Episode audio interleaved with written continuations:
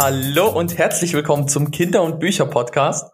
Ähm, heute haben wir wieder einen wunderbaren Gast da, nämlich Madlenka. Und heute in der 13. Folge wollen wir über Kinder und Theater sprechen. Ich grüße dich, Madlenka. Hallo, Branko. Hallo, Hallo Madlenka, ich grüße dich auch. Wir haben ja zusammen studiert. Wir kennen uns schon eine Weile oder lange und äh, wir arbeiten auch viel zusammen, weil du beim deutsch-sorbischen Theater in Bautzen eine ganz wichtige Funktion hast als Dramaturgin für das sorbische Theater. Wir wollen heute nicht so sehr über das sorbische sprechen, sondern eher über die Kinder. Kinder im Theater oder Kinder äh, auf der Bühne. Wir gucken einfach mal. Und wir haben gerade schon äh, im Vorgespräch gesehen, wow, das Thema ist wirklich spannend. Was wird, was ist für dich das Spannendste, Madelenka, beim Thema Kinder und Theater?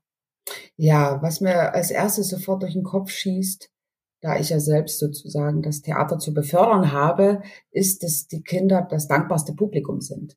Du kannst mit Kindern alles machen. Du kannst ihnen eine Socke zeigen und sagen, das ist Hachi Bachi Bachi Batsch und kannst sie auf jede Fantasiereise mitnehmen. Sie werden dir alles abkaufen und sind sofort mit beim Spiel. Ähm, deswegen macht es auch so einen Spaß für Kinder zu spielen und es macht auch Spaß mit Kindern Theater zu machen.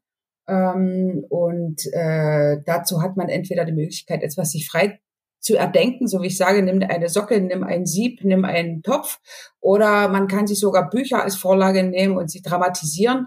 Also die Möglichkeiten sind so offen und dadurch, dass eben das, das Publikum so dankbar ist, kannst du alles machen, alles. Und wo, wo siehst du so den Unterschied? Bei mir kam jetzt so, oh, das ist ja ein bisschen wie lesen oder wie eine Geschichte erzählen.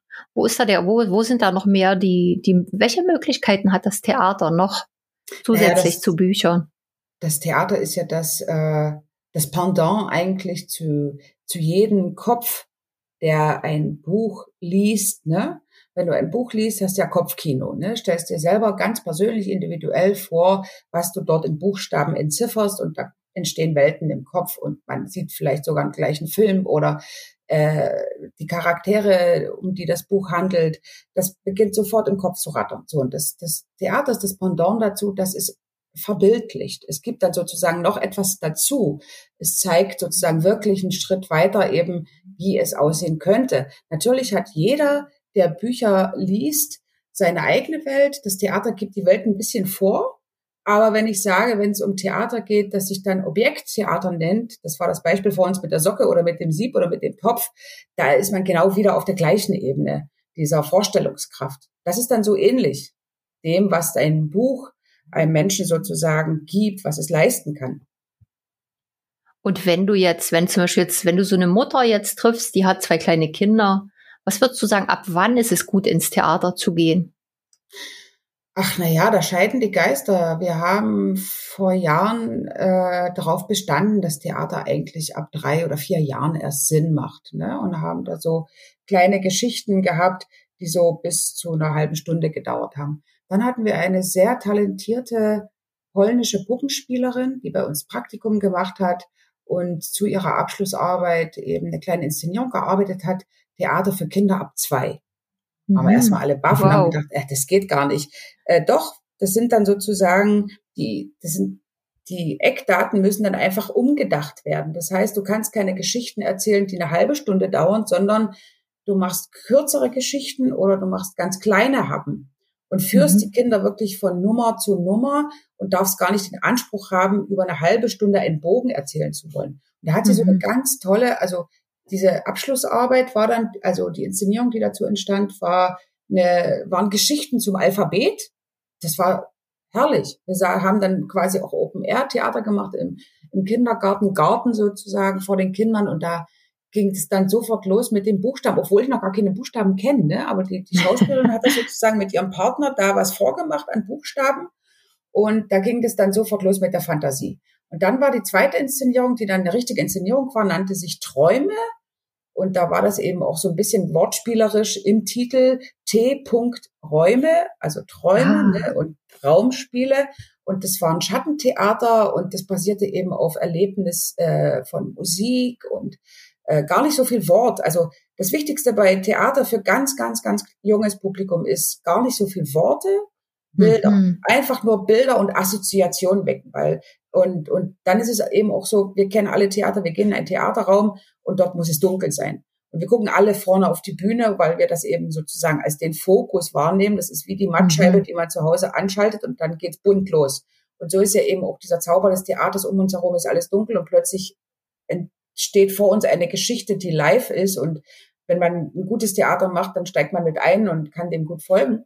Und bei Kleinkindern ist aber die, die, die, die Hürde eigentlich, der Raum darf nicht dunkel sein, ne? weil viele ah, Kinder ja. haben Angst vor der Dunkelheit. Mhm. Deswegen war dann diese zweite Inszenierung mit diesen Träumen interessant. Da ging es um Schlafen und Fantasiereise und Musik und da war der Raum zum Beispiel nur so ein bisschen abgedunkelt, nur so ganz mhm. leicht, damit diese Schattenspiele dann auch funktionieren, beziehungsweise es wurde später mal noch ein bisschen dunkler. Also wir haben das ein bisschen ausprobiert, wie weit kann man gehen. Weil, okay. So, und das heißt, sobald da eine Reaktion kam, oh, jemand hat geweint oder so, habt ihr sofort wieder Licht hochgefahren? Naja, das hat man, das haben wir vor der Premiere dann ein bisschen erprobt. Also man beim, okay. beim Theater für Kinder versucht man dann natürlich auch, sich Probepublikum zu organisieren, um es mal ein bisschen auszuprobieren, weil äh, das war dann schon ein Wagnis zu sagen, okay, wir schreiten jetzt mal zurück in unsere Annahme und gehen nicht von Vierjährigen aus, sondern von Zweijährigen, dann musst du das natürlich auch ausprobieren. Ne?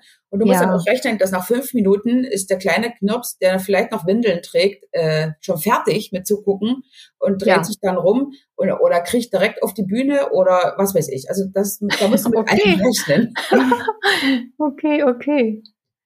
Naja, und interessant fand ich ja auch, ihr hattet ja mal wirklich ein interessantes Stück, das ihr mehrsprachig hattet, wo ihr direkt im Stück für Kinder Deutsch, Sorbisch, ich weiß gar nicht, ob noch eine dritte Sprache mit, mitgenutzt habt. Äh, naja, wir hatten eine Inszenierung, die, die war dreisprachig. Da war das aber Obersorbisch, Niedersorbisch, Deutsch. Und das ja. war die, mhm. diese bekannte Geschichte drei Ferkel. Ne? Und da hieß dann das eine Ferkel Ferkel und das Obersorbische hieß Hunscher und das Niedersorbische hieß Brossetko. Und dann war diese altbekannte Geschichte dieser drei Ferkelchen und äh, das, ja, das war dann schon so für, für vier, fünfjährige, ja. Ansonsten haben wir auch ein Theaterstück gehabt, war auch hochinteressant. Eine Figur spricht komplett Sorbisch und die andere komplett Deutsch. Und sie machen okay. so, als ob sie sich nicht verstehen. Und trotzdem kommunizieren sie miteinander und lernen voneinander Wörter. Also das war auch sehr interessant. Und es gibt ein okay. Happy End, also die verständigen sich auch. Ja, ja, ja, ja. Hm. Und das ich ist ja das diese, ja wichtig. Hm? Das ist ja diese Spielweise oder diese Faszination, dass bei je jünger das Publikum, desto größer die Möglichkeit, Fantasie und Wahrnehmung zu nutzen und darauf einzusteigen, improvisierend. Dass man auch wirklich, dass das Stück auch ganz anders angelegt ist, dass es nicht so klassisch, klassisches Stück ist, sondern dass man auch mit der Art, wie ein Theaterstück aussieht, experimentieren kann. Genau, das ist das Wichtigste, dass man da ein bisschen flexibel bleibt. Also natürlich hat jedes Theater irgendeine Vorlage. Ne? Bei der Commedia dell'arte war es kein gebundener Text, den man als ausgeschriebenen Text hatte, den man auswendig gelernt hat, sondern bei der Commedia dell'arte wusstest du, okay, ich bin jetzt der Typ und ich bin der andere Typ und das ist unser Grundkonflikt und darum wird's jetzt gehen und fertig ist der Lack und dann sind die auf die Bühne getreten und haben das irgendwie gespielt. Das mhm. war ja so mhm. improvisiert. Ne? Man wusste nur, ich bin der und ich bin der und ich bin der Herr und ich bin der Diener. Und so ähnlich ist es dann eben auch bei diesen Stücken, die entweder komplett ohne Worte auskommen oder mit ganz wenigen Worten und die dann nur so ein bestimmtes Grundgerüst haben, wo man sich langhangelt und sagt, okay, es kommt dann nach dem kommt das und das wollen wir noch behandeln und dies und jenes. Und man ist aber sehr, sehr offen dafür, was vom Publikum direkt kommt. Aber jedes Theater, wie ich sage, äh, hat irgendeine, ein Rahmen hat es auf jeden Fall. Also, und wenn es nur ein paar Worte sind, also wir haben jetzt auch in der letzten Spielzeit, bevor dann Corona ganz ausbrach, so eine Improvisationsshow gehabt. Da wurde den Schauspielern am Tag ein Text ausgehändigt. Sie haben sich kurz dazu verständigt. Und dann wurde am Abend mit Zetteln in der Hand, in aberwitzigen, verrückten Kostümen, dieser Text quasi abgelesen, musste aber auch gespielt werden. Und dann gab es so einen Regisseur, der dann immer Schilder hochhielt und äh, dramatischer, witziger, überzeugender, französisch, italienisch. Und da musste man dann eben improvisieren. Also okay. das ist eher das, dass die Schauspieler etwas leisten. Und wenn es ja. aber jetzt um Kinder und, und Theater geht, ist es eher so, dass es von ganz alleine rüberschwappt. Hm. Aus dem Publikum. Hm. Und da musst du für alles offen sein. Ja, genau. Und Branko, ja, erinnerst ja. du dich noch an Theaterbesucher als Kind? Ähm, Ich weiß, dass in Leipzig dieses Theater der jungen Welt war und da waren wir öfters und ich kann mich auch noch an zwei oder drei ähm, Stücke erinnern, also als ich Kind war und ich glaube aber mehr nicht. Also zwei, drei, die sind aber, die sind aber schon eher tief hängen geblieben. Das war eigentlich immer sympathisch. Da erinnere ich mich wohlig dran zurück. Und ich erinnere mich, dass wir einmal in Bautzen waren zu einer Vorstellung, jetzt weiß ich gar nicht, ich glaube, das war eine von dir, aber Madlenka war auch da. Äh, ja, genau. Soweit war ich auf jeden Fall im Kopf. Das aber war das jetzt das Thema zu Theater und Bücher, dass man natürlich, wenn man sich eine Vorlage, eine Buchvorlage nimmt, dass man die dann dramatisiert. Und genauso wie es der Film macht, muss man es im Theater auch machen, dass man sich das Beste rauspickt und daraus dann sozusagen die Geschichte zusammenfügt und entspinnt. Und das war damals mit Butach Czornobana da habe ich deine Mutter mhm. äh, händeringend sofort per Telefon überzeugt, weil ich war auf Teneriffa und mein Sohn Philipp, der damals noch nicht lesen konnte, hat mich nicht mehr aus dem Bett gelassen, bis ich das Buch fertig gelesen hatte. Und da habe ich ja. gedacht, genau das brauchen wir. Wir brauchen auch Geschichten für kleine Jungs. Ne? Es sollten ja nicht nur Prinzessinnen vorkommen und Zauberinnen und ich weiß nicht was, mhm. sondern wir brauchen auch Abenteuergeschichten für kleine Jungs. Und dann habe ich ihm gesagt, das ist ein tolles Ding, das müssen wir unbedingt machen. Ja. Und das ist uns ja. dann auch gelungen, genau. Aber Madlenka, sag mal, mhm. äh, du redest hier richtig mit Power und guter Laune zum Thema Theater. Mhm. Ähm, was begeistert dich generell am Theater und wie bist du eigentlich ins Theater gekommen? Also, als ich Abitur gemacht habe oder irgendein Studium angefangen habe, habe ich nie daran gedacht, dass ich Theater, irgendwann im Theater landen werde. Äh, natürlich ist es kein äh, Zufall, dass es dann doch dazu gekommen ist, weil äh, als ich Abi gemacht habe, wurde hier an diesem Theater gerade das Schauspielstudio neu gegründet. Schauspielstudio in unserem Haus heißt, dass wir uns unseren, unseren, unseren Nachwuchs äh, selbstständig ein bisschen ranziehen. Das heißt, Abiturienten haben die Möglichkeit, wenn sie großes darstellerisches Talent in sich verspüren, können sich bei uns bewerben und dann können die ein Jahr lang das Theater in allen Facetten vor der Bühne, hinter der Bühne, auf der Bühne, unter der Bühne kennenlernen, können auch selber auf der Bühne stehen und ich weiß, dass Mirana Zuschzina, bekannte sorbische Dichterin, und unsere Sorbischlehrerin, die damals äh, quasi noch bei uns im Gymnasium gearbeitet hat, sehr dafür geworben hat, dass dieses Studio sich äh, äh, gründet und und äh, ich weiß, dass sie auch versucht hat, mich zu überzeugen, aber ich habe dann eher den Trieb verspürt, nach dem Abi erstmal erstmal so ein bisschen weiter wegzugehen, um sich abzunabeln.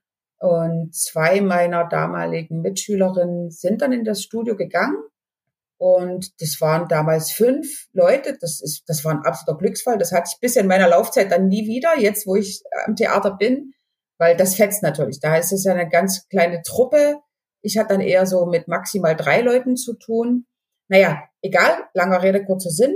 Ich habe dann was anderes gemacht und irgendwann war ich an diesem Haus gelandet als Praktikantin und wollte eigentlich Bühnenbild studieren oder irgendetwas mhm. Grafisches machen. Und dann hat mich aber der damalige Dramaturg überredet, weil er wusste, dass ich auch ein bisschen Sorabistik studiert habe und hm und hm und ob ich nicht das und jenes. Und da habe ich gar nicht gewusst, dass man in Leipzig zum Beispiel Dramaturgie studieren kann. Und ein Freund von mir, der war Chemiker in Leipzig und der wusste das schon lange und der wollte das unbedingt. Und ich bin dann irgendwie die Jungfrau zum Kinde dazugekommen hatte natürlich auch Unterstützer, eine junge Regisseurin, die mich gebrieft hat, die mit mir richtig gepaukt hat, die mich darauf auf den Weg gebracht hat, wie man Theater rezipiert, was, was sozusagen wichtig ist. Erstmal gucken, gucken, gucken und versuchen zu analysieren, zu verstehen mhm. und das wiederzugeben. Das sind so Aufnahmeprüfungen, die man eben ablegen muss, wenn man sowas studieren mhm. will. Und ich habe das dann einfach gemacht und ich habe das Studium gekriegt und der arme Kerl hat es nicht gekriegt. Da hatte ich dann so ein bisschen oh, schlechtes oh, Gewissen. Okay. so ist der Lauf der Dinge. Und jetzt bin ich hier gelandet und ähm, ja, das ist schon eine Leidenschaft, ja klar. Ich bewundere mhm. zum Beispiel Laientheater, das hier in der Lausitz stattfindet. Meine Mutter steht selber auf der Bühne und ich glaube, natürlich war ich auch der Klassenkasper und es macht mir auch großen Spaß. Und ich stand ja jetzt mittlerweile auch selber mal auf der Bühne und mache das alles sehr gerne. Ich souffliere auch und ich stelle auch das Licht auf und ich mache alles, wenn es sein muss. ja. Na, ich glaube, es ist ganz wichtig, als, als jemand am Theater die einzelnen Tätigkeiten auch kennenzulernen dass man das dann wertschätzen kann, aber auch weiß, oh, was ist da wichtig? Dann kann man auch schnell sagen, falls jetzt jemand irgendwo nicht weiter weiß, mach so, weil man es einfach weiß. Ja, beziehungsweise, dass man zumindest eine Vorstellung davon hat, äh, was leistet der auf der Bühne, was leistet ja. der Beleuchter, was leistet der Tonmensch. Ähm, aber es ist alles Handwerk. Ne? Man kann das eben alles mhm. nur sozusagen, man kann sich darin reinfühlen und es versuchen zu verstehen, aber sind natürlich hoch ausgeprägte handwerklich, handwerkliche Berufe, das ist klar. Mhm. Ähm, aber ja, das macht Spaß. Wenn man nicht gerade wieder frustriert ist, weil man nicht weiß, was man vielleicht auf den Spielplan setzen muss, weil das ist ja eigentlich das Schwierigste, dass man vorfühlen muss, was könnte das Publikum interessieren? Was setze ich den Kindern vor? Und Kindern sage ich ja noch, ist ja noch am einfachsten, ne? aber hm. je älter die Leute werden, desto anspruchsvoller wird diese Aufgabe. Hm. Ja, ja, klar, klar. Ja, ja. ja, das ist so wie so ein Markenscout, wie so ein Scout für die Zukunft. Was, was könnte passen? Genau, und da kann man sich auch ganz schnell mal selbst auf den Füßen stehen. Ich habe mich auch schon mehrmals im Kreis gedreht und bin fast daran verzweifelt und äh, bis man dann irgendwann wieder zu sich kommt, das Karussell hält an und du weißt, du kannst dem gar nicht genügen. Also mhm. eigentlich ist das Wichtigste an der Kunst, egal an welcher Kunstart, ob es jetzt bildende Kunst ist, darstellende Kunst, ob das Schreiben ist, äh, es muss kommt aus einem heraus und äh, es ist nur dazu da. Also es sollte nicht nur dazu da sein, zu gefallen, verkauft zu werden, angenommen zu werden. Also wenn man nur versucht, anderen damit zu gefallen, äh, kann man dann in dem Falle, wie ich jetzt, eher an die Wand laufen, weil man kann dem nicht genügen. Wir sind so ein kleiner mhm. Haufen und wir haben, wie wir es früher auch im Radio gesagt haben, ich habe ja auch im Radio gearbeitet, äh, so unser Spektrum ist von 0 bis 100,4 und diese ganzen Altersgruppen bedienen wir in allen Lebenslagen und ja, genau. äh, Bildungsschichten oder Nichtbildungsschichten. Und da gehst du krachen, weil du kannst nicht alle bedienen. Na gut, ich habe das ja. ja. auch, wenn ich Hörspiele schreibe, die jetzt nicht per se für Kinder sind, dann ist auch immer so, die, das muss immer für die gesamte Familie sein, ne? Von den Kindern bis zur Oma. Das so ist, ist immer das, das oh, ja. Publikumsspektrum. Genau. Und dann aber, aber was, aber was, worauf ich noch mal hinaus wollte, wie ist denn das, wenn dann Kinder auf der Bühne stehen? Ihr habt ja auch, äh, ihr habt ja auch Kindergruppen, die sich im Theater ausprobieren.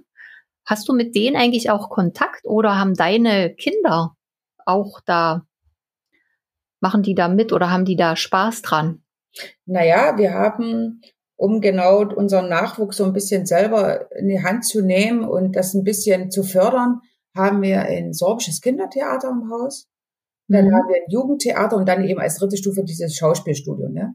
Und bei ja. dem Kindertheater ist es eben so, dass man so Kinder sucht, so zweite, dritte Klasse, bis sie dann anfangen fließend zu lesen, bis sie verstehen, was sie auch lesen und äh, talentiert sind dann auch noch in der, so als Spieler.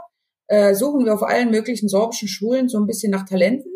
Das ergibt sich dann automatisch. Also ich bin auch in der Jury vom Lesewettbewerb und so weiter. Also man versucht dann so ein bisschen so überall mal ein Auge oder ein Ohr reinzuhalten. Das heißt, und, du hast eigentlich immer deine Fühler ausgestreckt. Ja, muss man, muss man. ähm, naja, und dann ist es aber so, äh, naja, äh, das ist immer so eine Gratwanderung. Ne? Kinder lieben es, sich zu verkleiden und so mhm. perfekt wie möglich in eine Geschichte einzusteigen. Man versucht dem zu, zu entsprechen und denen die Möglichkeit mhm. zu geben. Natürlich wird richtig geschminkt und natürlich, ne, und und auf der anderen Seite muss man aber äh, die, die schauspielerischen Talente aber auch fördern und die dürfen sich dann nicht von einem Kostüm und einem Requisit einengen lassen und nur getrimmt mhm. sein auf, jetzt gehe ich von A nach B und von da nach dort. Also ein richtiges Talent zeigt sich dann eben genau darin, dass es entweder dieses, dieses Requisit und das Kostüm sozusagen überstrahlt und frei ja. spielt, ähm, oder dass es eben in der Gruppe funktioniert, was ja auch nicht schlimm ist, weil Theater ist ein, ein Fantasieraum, Theater ist für uns aber auch ein ganz wichtiger Sprachraum. Und es wird nicht ja. jeder super Schauspieler, nur weil er mal ein Kostüm angezogen hat und mitgemacht hat. Das ist ja auch oft sozusagen so eine Gemeinschaftsförderung, ne? dass man sagt, das ist eine mhm. Truppe. Das fällt, wie man zusammen ja. im Chor singt oder in einer Tanzgruppe tanzt, so ist Theater erstmal eine, eine gemeinschaftliche Beschäftigung. So, naja, und meine Meinst Kinder haben natürlich auch schon mitgespielt, ja. ja. Also auf der großen Bühne und dann eben auch als trauriger Prinz, der Philipp und ja, das fetzt natürlich. Da habe ich natürlich auch die Hand drauf, ne, und habe dann so ein bisschen, mache ich so, versuche ich dann auch so zu sagen, also musste ich vorbereiten und musste Text lernen, ne, und so unvorbereitet kannst du nicht entgehen. Und sag mal, was hast du eigentlich für eine Hose auf der Bühne angehabt? Die war so gar nicht verabredet. Okay, so, also, okay. Ja, aber ja, ich versuche das so zu handeln, aber ich versuche den auch dadurch, aber Theater ist auch eine, ist nicht nur sozusagen für Kinder, die dann selbst auf der Bühne stehen, ist es nicht nur die pure Spielerei, sondern mhm. natürlich ist es auch quasi eine Schule der Disziplin. Also so wie okay. du vorsingst oder in der Tanzgruppe, musst du zu allen Proben kommen. Und wenn nicht, dann musst du wirklich triftigen Grund geben. Mhm. Ähm, kannst nicht einfach mal kommen und mal gehen. Du musst sozusagen das Gefühl verspüren, die Truppe ist von mir abhängig. Also gebe ich alles, um dass diese Truppe funktioniert. Das, also, und ja. das ist das, glaube ich, mhm. auch ein bisschen so eine, so eine Schule, die gut ist für solche Kinder. Wenn sie auf der einen Seite sehr kreativ sind, auf der anderen Seite eben einfach, also wie ich gesagt habe, es ist nichts anderes als eigentlich auch im Prinzip, wenn Kinder Fußball spielen. Oder mhm. ob sie Messdiener in der Kirche sind. Es gibt einen Plan und da geht man mhm. erstmal durch. Man hält sich an Verabredungen und kommt und hat dann bei der Sache eben Spaß. Hoffentlich. Und, also und vielleicht noch so als, ach so, Branko, Entschuldigung. Branko? Also was ich jetzt raushöre, die Kinder lernen sozusagen, wie man sozial agiert, wie kann ich äh, mit jemandem interagieren und so, also sozusagen auch die Basics, was ja total wichtig ist und äh, so das ja schon bei vielen verpasst wird, um so zu sagen. Aber das ist ja, das ist ja wunderbar eigentlich. Was ich im zweiten Satz noch sagen wollte, das waren jetzt 21 geniale Minuten und äh, ich danke dir, Madlenka, dass du einmal diese Welt des Theaters auch für uns geöffnet hast und was das bedeutet, auch für ein Kind sozusagen im Theater zu sein, ob zu spielen oder zuzuschauen. Ähm, ja, ich fand das, ich fand das total toll und würde, glaube ich, an Lubina abgeben ähm, für eine kleine Verabschiedung. Madlenka, wir könnten jetzt ewig weiterreden und wir werden es auch noch machen. Genau, so ich kann nur allen sagen, genau, ich kann nur allen Zuhörern sagen, geht wieder ins Theater, wenn es jetzt wieder geht, nehmt eure Kinder mit. Es gibt auch als Erwachsener nichts Schöneres als ein tolles Theaterstück, auch für Kinder, einfach mit genießen. Bojimir, arrivederci, au revoir, nas Ciao, ciao ihr beiden, es war schön mit euch, bis bald.